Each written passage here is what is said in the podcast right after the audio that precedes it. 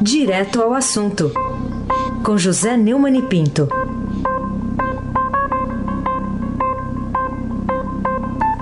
Oi, Neumani, bom dia. Bom dia, Raíssen Abac, o craque. Bom dia, Carolina Ercolim, tintim por tintim. Bom dia. Bom dia, Almirante Nelson e o seu pedalinho. Bom dia, Diego Henrique de Carvalho. Bom dia, Juliano Fonseca. Bom dia, Clã Bonfim, Manuel Alice Isadora. Bom dia, ouvinte da Rádio Eldorado 107,3 FM. Ai, sem abaque o craque. Vamos começar falando um assunto que repercutiu no fim de semana e ainda vai entrar por essa semana, a demissão de Joaquim Levi do BNDES. Foi uma indicação do ministro Paulo Guedes para o presidente Bolsonaro.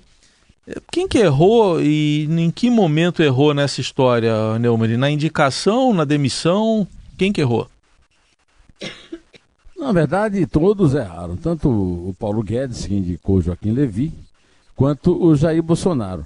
Porque ao receber a indicação de um cargo importante como esse da presidência do BNDES, o Bolsonaro já tinha a informação óbvia de que o Joaquim Levi tinha sido secretário da Fazenda do Sérgio Cabral, que hoje é protagonista de um é, famosíssimo caso de corrupção, tinha sido ministro da Economia da Dilma, e talvez, talvez não, ficou provado que não era a pessoa indicada para cumprir o que o Bolsonaro prometeu na campanha eleitoral de abrir a caixa preta do BNDES. Aí ou, ou o, o, o Joaquim Levi tinha muita certeza de que não podia ser demitido, ou ele não encontrou caixa preta nenhuma, então ficou mal.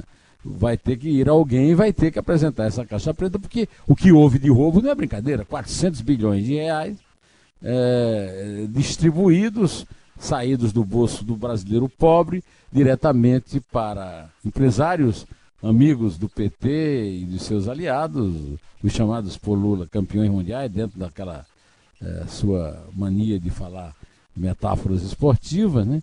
e, sobretudo, os ditadores, compadres e ídolos no exterior. Né? O caso do Zé Eduardo de Santos de Angola, que é comunista, o caso dos irmãos Castro em Cuba, o caso do é, Hugo Chávez e seu sucessor, Nicolás Maduro, na Venezuela. O, o Levi não, não deu o que o Bolsonaro prometeu ao público e é natural que ele tenha é, sido é, demitido. Não sei se. É, é, um, é um estilo que eu não entendo esse de plantar é, a fritura e esperar que o cara peça demissão, que foi o que aconteceu. O, que, é, o Bolsonaro demitiu o Marcos Pinto, que também foi um passo em falso do, é, do Joaquim Levi, nomear um cara que foi advogado do PT é, para diretor jurídico do BNDES. O certo é que ele pediu demissão e, segundo a manchete do Estadão hoje, com Levi fora do BNDES, o, o, o banco vai, vai concentrar agora as privatizações. Vamos ouvir eh, o que tem a dizer o nosso presidente Jair Bolsonaro a respeito disso? Por favor, Mirante Nelson.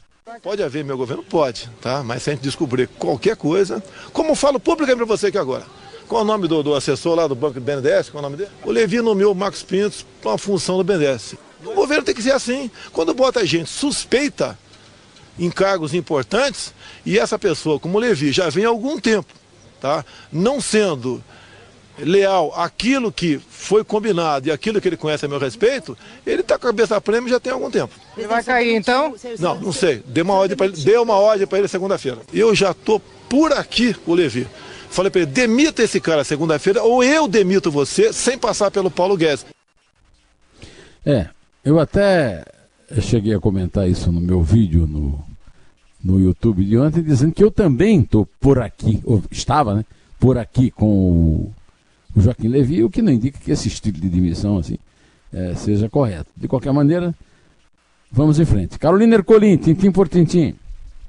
Bom, mas não parou por aí, né? Depois o presidente da Câmara, Rodrigo Maia, se disse perplexo com essa demissão de Levi. O mercado também reagiu mal. O jornal britânico Financial Times publicou a saída né, como algo preocupante ou um sinal de intervenção no governo na economia. E os funcionários do banco também, né? É não, não gostaram muito dessa, dessa atitude do presidente, depois que acabou culminando na demissão de Levi. Queria saber se há razões para essas reações negativas, como é que o governo Bolsonaro deve lidar com isso de hoje em diante? É, o presidente da Câmara não tem nada que se meter com a presidência do BNDES. É, não tem a autorização é, institucional para isso, nem muito menos é, representação da população. Ele que quase não foi eleito deputado federal para se meter, dizer que, foi, que ficou perplexo. Muito menos o presidente da Comissão Especial da Reforma da Previdência, deputado Matelo Ramos, que também criticou a demissão dizendo que não entendeu que alguns quadros são suprapartidários. O, a, a demissão, como eu já falei, não tem nada a ver com estar acima do partido ou não. E, e nomear gente do PT a essas alturas não tem nada a ver com ideologia ou com ser suprapartidário. O PT usou o Banco Nacional de Desenvolvimento Econômico e Social para desenvolver econômica e socialmente seus amigos, militantes, o partido uh, e empreiteiros participantes do rolo da, do, da corrupção. É, o, o mercado financeiro criticou. Aí o mercado financeiro é, a, acha que Joaquim Levy é um deles, mas Joaquim Levy pisou na bola e o mercado financeiro não tem nada que se meter com isso. Né? O jornal inglês Financial Times, como disse a, a Carolina, né, a, acha que aumentou o temor do retorno de um Estado interventor na economia. Ah, não tem nada a ver o peixe e o Financial Times está fazendo o papel dele de criticar, mas não está criticando é, dentro da realidade do quadro político e econômico no Brasil. Bom, os funcionários do BNDES vão promover um ato contra o que classificam antipatriótica desconstrução do banco. É, o, o Joaquim Levy é presidente do banco há cinco meses e meio. Uma desconstrução histórica a saída dele ah, os caras estão exagerando e estão deixando claro que ele é, que eles podem estar temendo essa abertura da Caixa Preta pela participação nela, né? É, esse, esse, esse discurso da desconstrução histórica está marcado para quarta-feira, 19, véspera do aniversário de 67 anos do banco. Aí, sem abaque, o craque. Vamos falar agora do outro episódio ainda envolvendo o ministro Sérgio Moro, ainda aquelas revelações do site The Intercept Brasil. O, o presidente Bolsonaro, no, no, fim de semana, é, disse que confia né, no, no Moro, mas que só confia 100% em mãe. Só a mãe que merece 100% de confiança. A mãe dele, né? A mãe dele, no caso. Mãe... É. Que... Não sou eu, não estou xingando a mãe do Ele que disse que só Ele que falou, na mãe. É. Né? Mas no que, que isso contribui para essa discussão toda, Neumann? É. Antes de falar na coisa da mãe, o, o, Bolsonaro assoprou, né? Ele fez o contrário, assoprou e depois mordeu, né? Uh, o Moro foi responsável não por botar um ponto final, mas por buscar uma inflexão na questão da corrupção e, mais importante, livrou o Brasil de mergulhar numa situação semelhante à de Venezuela. Ele disse defendendo o Moro. Agora, ao ser perguntado se confia no ministro, Bolsonaro disse que sim, mas que confiar 100% só na mãe dele. Eu não sei das particularidades da vida de Moro e não frequento a casa dele. Ele não frequenta a minha casa por questão até de local onde moram nossas famílias. Mas mesmo assim, meu pai dizia para mim: confie só 100% só em mim e minha mãe. No caso aí, a frase está tão mal construída. O português do Bolsonaro é tão ruim que ele está dizendo é que confia mesmo é na avó, né? O pai é que disse confie 100% só, só em mim e em minha mãe. Quer dizer, seria em sua mãe. Mas talvez para não xingar, então usou minha mãe.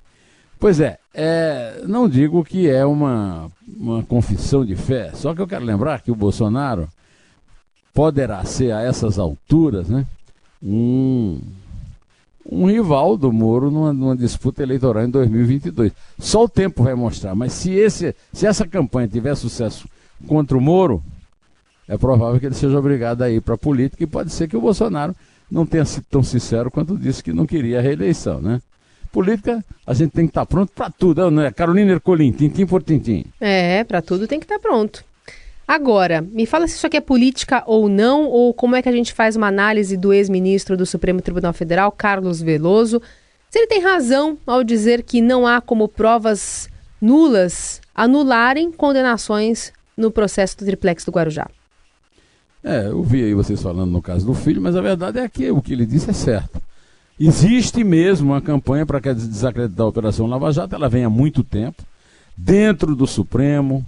Teve aquele caso do Favreto no Tribunal Regional Federal da Quarta Região em Porto Alegre. Essa campanha existe. E a Operação Lava Jato, de fato, como disse o Veloso, desvendou o maior esquema de corrupção do país. Moro está sendo, sim, alvo de uma ação criminosa pela invasão de celular, não apenas dele, mas como dos procuradores da Força Tarefa, do desembargador Abel Gomes, da juíza substituta que condenou o Lula por, é, na questão do sítio de Atibaia. E, segundo o Veloso, pelo que surgiu até agora, que ele também não, não pode falar sobre o que o The Intercept ainda não publicou, nada indica, com atuação ilegal grave e ativismo político contra o ex-presidente Lula. É, segundo o, o Veloso, há uma nova forma de processar denúncias de corrupção com métodos menos fundamentados na doutrina e mais baseados na prática. É o que a nação brasileira inteira quer, né? Aliás, eu quero dizer a você que o Modesto Carvalhosa, que não tem nenhum filho disputando nenhum cargo em tribunal nenhum, publicou um artigo curto, sintético e uma pedrada no, na revista Cruzoé, do site Antagonista. O título já diz tudo: é falacioso e cínico dizer que o Ministério Público não pode se comunicar com o juiz. Segundo uma frase que eu retirei do, do artigo do meu mestre em matéria de combate à corrupção, é inaceitável a ideia, ora disseminada pelos corruptos e seus aliados, é, de que o juiz não pode se comunicar com os membros do MP. E ele explica que o MP não é uma parte, só uma parte. O MP é, como eu já disse aqui, o representante do Estado e da sociedade é, nas questões penais e, e funciona como o, o, o, chefe do inquérito, né? É, então é isso aí, estamos conversados e vamos ao Raizen Abac, o craque. Ô Neumann, há uma semana você comentou aqui que os inimigos do, da Lava Jato, do, do Moro, é, de uma certa forma estavam jogando o Moro para a política aí com esses ataques. E agora parece que ó, isso aí nos grandes jornais no fim de semana, esse comentário acabou sendo confirmado. Eu acabo de ouvir o Bombig aí na, dando um depoimento aqui para a rádio, o Bombig da coluna do Estadão, é, dizendo basicamente isso. E também li a Vera Rosa, é, que no domingo disse que é, ele, o Moro, traçou uma estratégia com o aval do Palácio Planalto e baseado nos resultados que indicaram que o apoio à Lava Jato, de uma pesquisa feita pelo Planalto, operação sempre associada ao combate à corrupção, supera a desconfiança em relação ao conteúdo das conversas pelo celular no, no aplicativo Telegram, aplicativo russo, entre Moro e o procurador Deltan Dallagnol. Só depois dessa avaliação, segundo a Vera Rosa, é, foi que o, o Bolsonaro quebrou o silêncio e defendeu o ministro. E o ministro, mais do que quebrou o silêncio, ele deu uma entrevista para a Rádio Eldorado, para o, o Fausto é, Macedo, que é o quem assina o, o mais importante blog de reportagem investigativa no Brasil, e para o Ricardo Brandt, que acompanha o caso lá da, da, da Lava Jato, direto lá de Curitiba.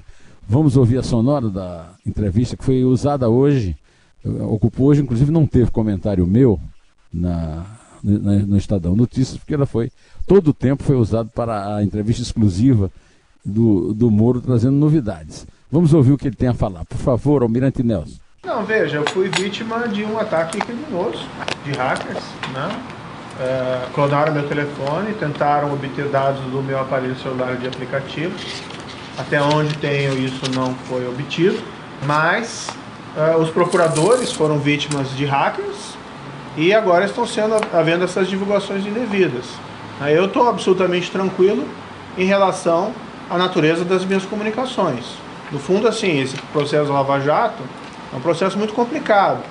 É, era uma dinâmica dentro lá do, do da 13ª Vara, que era o dia inteiro proferindo decisão urgente, e a gente recebia procurador, a gente recebia advogado, a gente falava com todo mundo e eventualmente utilizava aplicativos de mensagem para tratar isso de uma maneira dinâmica maior. Mas quanto à natureza dele, das minhas comunicações, estou absolutamente tranquilo.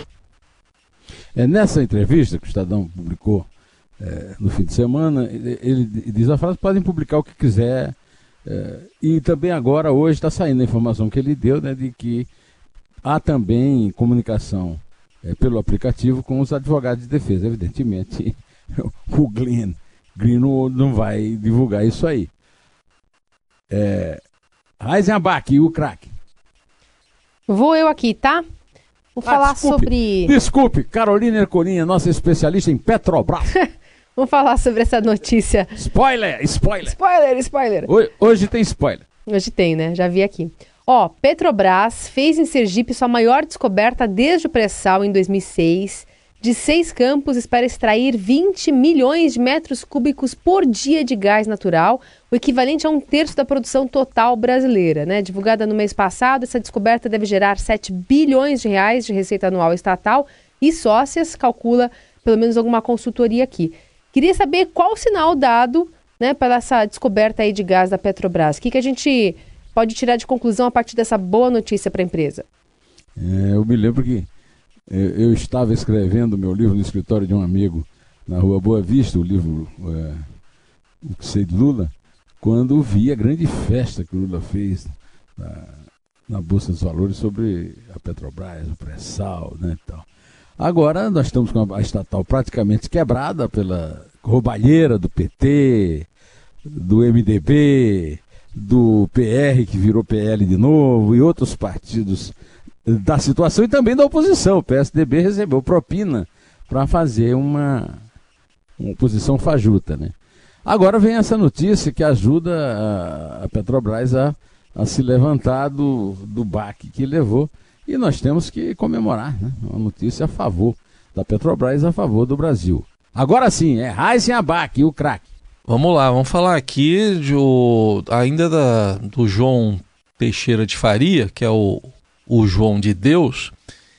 O Ministério Público de Minas atribui o aumento da fortuna dele, do, do curandeiro, em 100 milhões de reais com ganhos auferidos ilicitamente com extorsão e lavagem de dinheiro. E aí, né, mano? Garimpeiro, curandeiro e picareta, hein? Réu em oito processos por violência sexual. Já passou até o Lula, hein? Não é por violência, no caso do Lula é roubo, né? Roubalheira, corrupto, ladrão, condenado em segunda instância. Pois bem, o João Teixeira de Faria, que se atribui o apelido de João de Deus, mas parece ser mais do diabo, é réu em oito processos por violência sexual e suspeito de construir império por extorsão de fiéis, lavagem de dinheiro e prática de crimes contra o sistema financeiro nacional. É, nesta segunda-feira está sendo publicado, publicada a notícia de que um relatório da Força Tarefa do Ministério Público de Goiás, que investiga o caso, aponta o João como chefe de uma organização criminosa e as provas incluem dois relatórios. Olha aí a volta do COAF, meu amigo Abac. Conselho do Controle de Atividades Financeiras COAF, detalhando transações milionárias nas contas do médium e seus aliados, além de e-mails entre membros do grupo, depoimento de testemunho e escrituras de imóveis. O, os investigadores suspeitam que ele possa ter acumulado ilegalmente, além de ter praticado crimes contra mulheres, né, 100 milhões de reais em mais de três décadas. Deus nos livre, né? Carolina Ercolim, tintim por tintim. Já que já chegamos na sessão spoiler, Neumann, conta pra gente da sua série Neumann Entrevista, o que, que tem nessa semana no blog? Eu vou contar para os leitores, que você já leu, já releu, né? Já discutiu com Heisen aí, então eu, sou, eu conto com a sua leitura, Carolina, no meu blog, viu? Claro. É, é, Ainda, só lendo o título você já sabe qual é o motivo do sucesso, né? Tá bombando no, no, no Twitter, no meu, no, no, do entrevistado.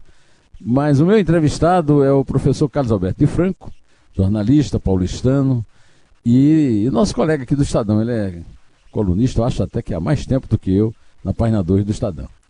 O, a, da entrevista dele, que é um show de lucidez, sensatez e coragem, né? O Carlos Alberto de Franco eh, me deu o título que eu usei. Né? Corrupção e incompetência foi binômio do governo Lula.